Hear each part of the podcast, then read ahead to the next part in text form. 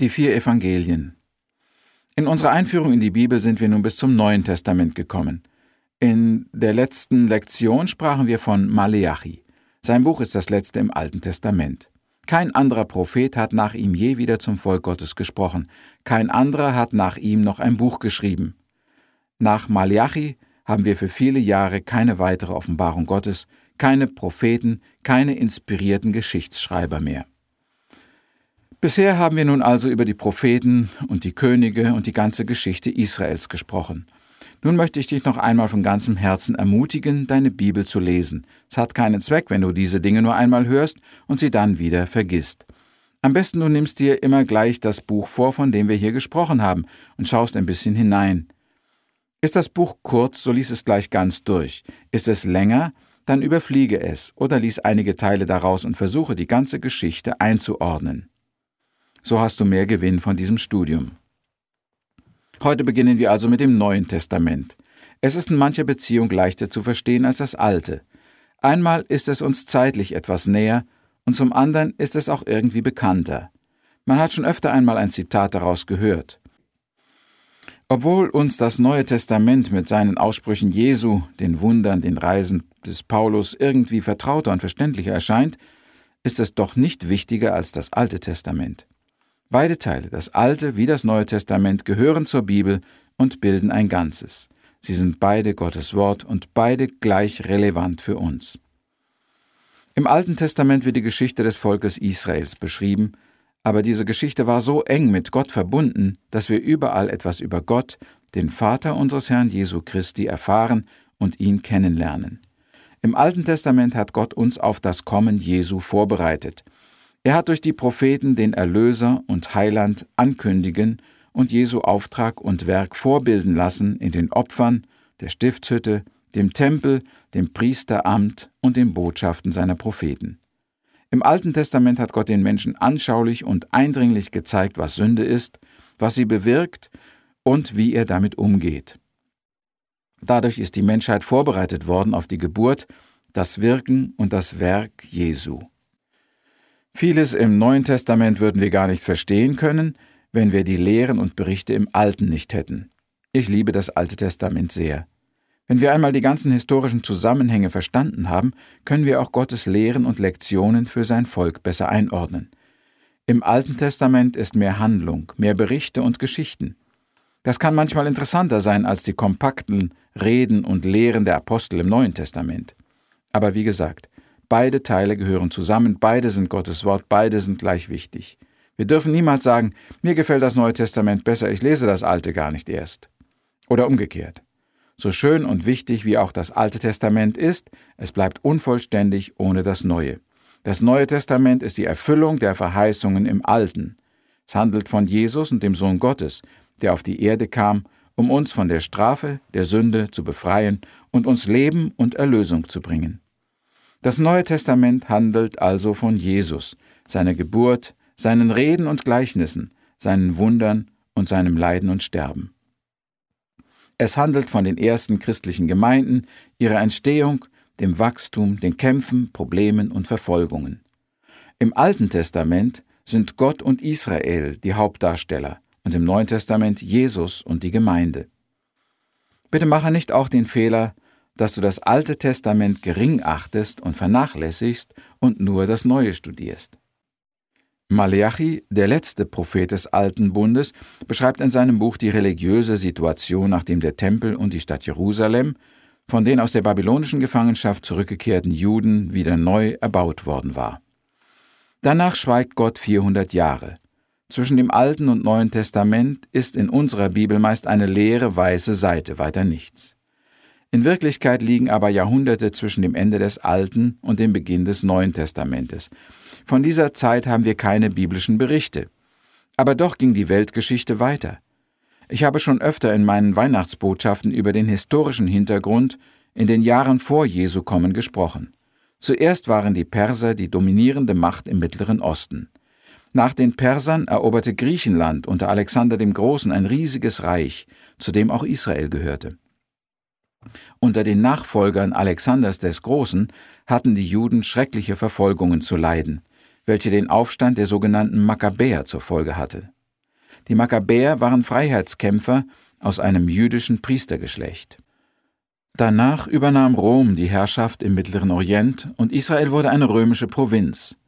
So war es auch noch, als Jesus geboren wurde, bis etwa zum Jahre 70 nach Christi Geburt, wo die Römer den Tempel zerstörten. Das Volk Gottes wurde in alle Welt zerstreut. In diese Zeit hinein, gewissermaßen plötzlich und unerwartet, wird Jesus geboren. Jesus ist eine historische Gestalt, er hat wirklich gelebt und wird auch von säkulären Geschichtsschreibern erwähnt. Allerdings haben ihm diese Leute nicht allzu viel Aufmerksamkeit gewidmet. Sie wussten wohl nicht viel mit ihm anzufangen. Dafür haben wir in der Bibel eine umso genauere Beschreibung von Jesu Leben und Wirken. Es gibt nämlich gleich vier parallele Berichte über Jesus im Neuen Testament. Das sind die vier Evangelien. Matthäus, Markus, Lukas und Johannes. Warum lässt Gott die Lebensgeschichte seines Sohnes gleich viermal von verschiedenen Männern beschreiben? Das möchte ich jetzt erklären.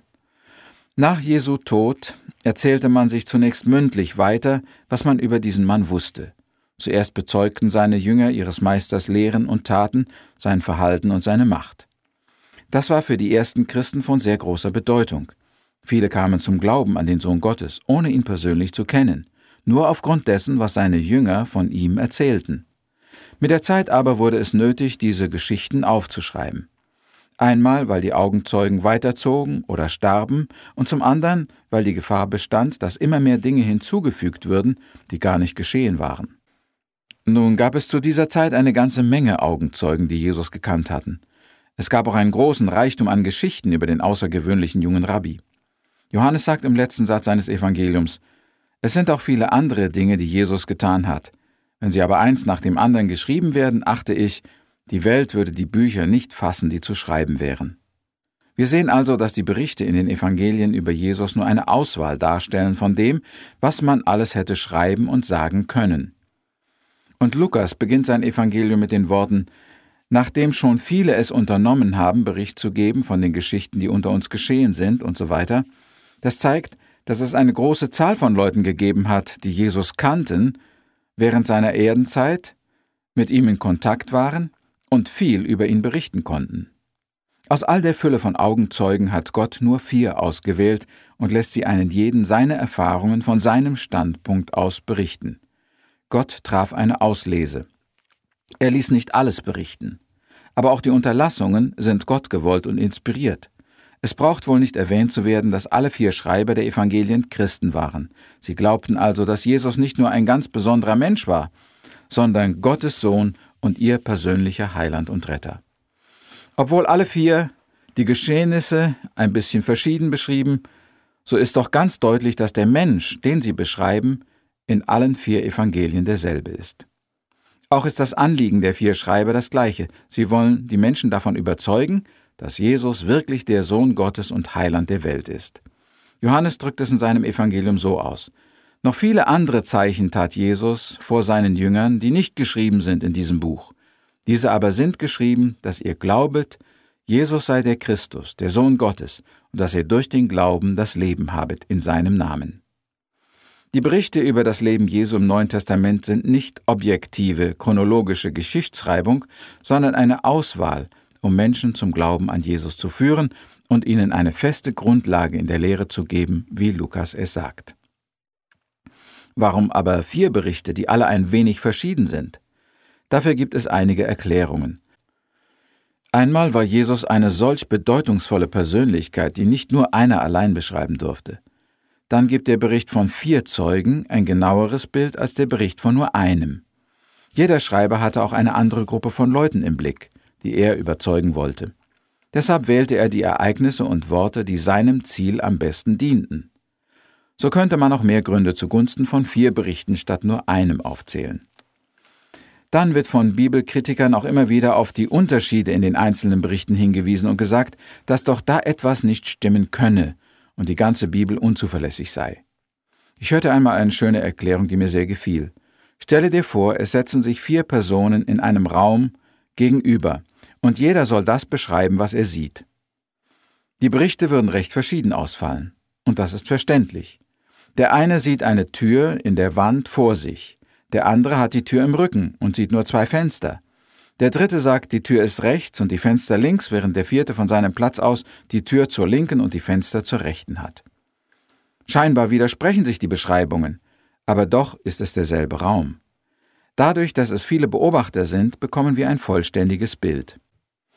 Im nächsten Kapitel werden wir dann einen kurzen Überblick über das Buch eines jeden Evangelisten geben und etwas über den Schreiber sagen und die Leute, an die er sich wendet.